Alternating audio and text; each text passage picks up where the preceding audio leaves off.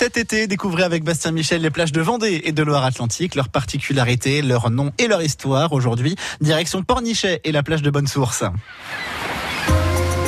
Île, phare, pêcheurs à pied, kayaks et voiliers, un panorama unique sur cette immense étendue de sable fin.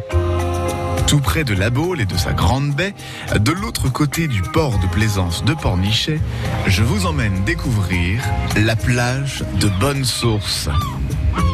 Avant de descendre du sentier littoral, nous voici en contre-haut sur la pointe de Congrigou.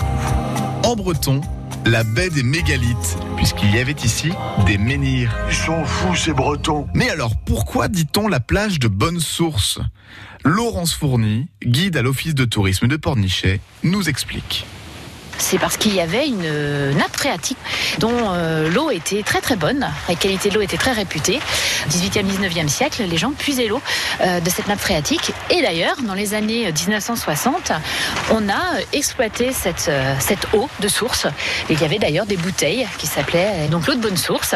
Il y avait une usine d'embouteillage à Pornichet qui était en activité jusque dans la fin des années 1960. Et cette eau était réputée pour ses qualités en magnésium et en, en Par an, c'était 75 000 bouteilles qui sortaient avec l'eau de bonne source, vendues principalement dans la région.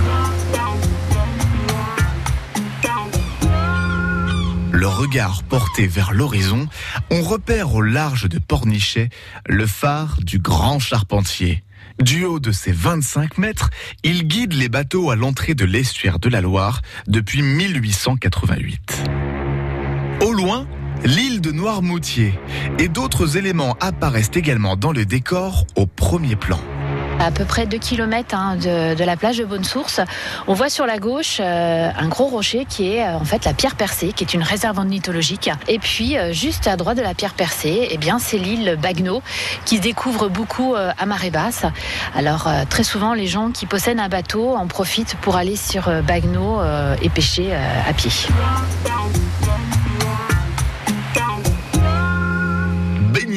Château de sable, coquillage ou cerf-volant, le spectacle est varié sur la plage de Bonne Source. On a euh, beaucoup de bateaux. On a d'ailleurs euh, bah, des écoles de voile hein, qui en profitent, soit pour faire des sorties euh, en kayak, des sorties en paddle aussi, hein, et puis des voiliers, hein, puisqu'il y a une école de voile juste à proximité qui fait des initiations et des stages. C'est la plage nature et c'est vraiment la plage carte postale de Pornichet, avec ce chemin des douaniers qui fait partie des, bah, incontournables de Pornichet. Nous, bon nombre de personnes sont ravies de faire cette balade qui permet de découvrir vraiment une côte sauvage dans le prolongement de celle de Saint-Nazaire aussi qui sont très belles. À Pornichet, les 2500 mètres de la plage de Bonne Source, racontés par la guide de l'Office de tourisme de Pornichet, c'était Laurence Fourny qui ajoutait son grain de sable.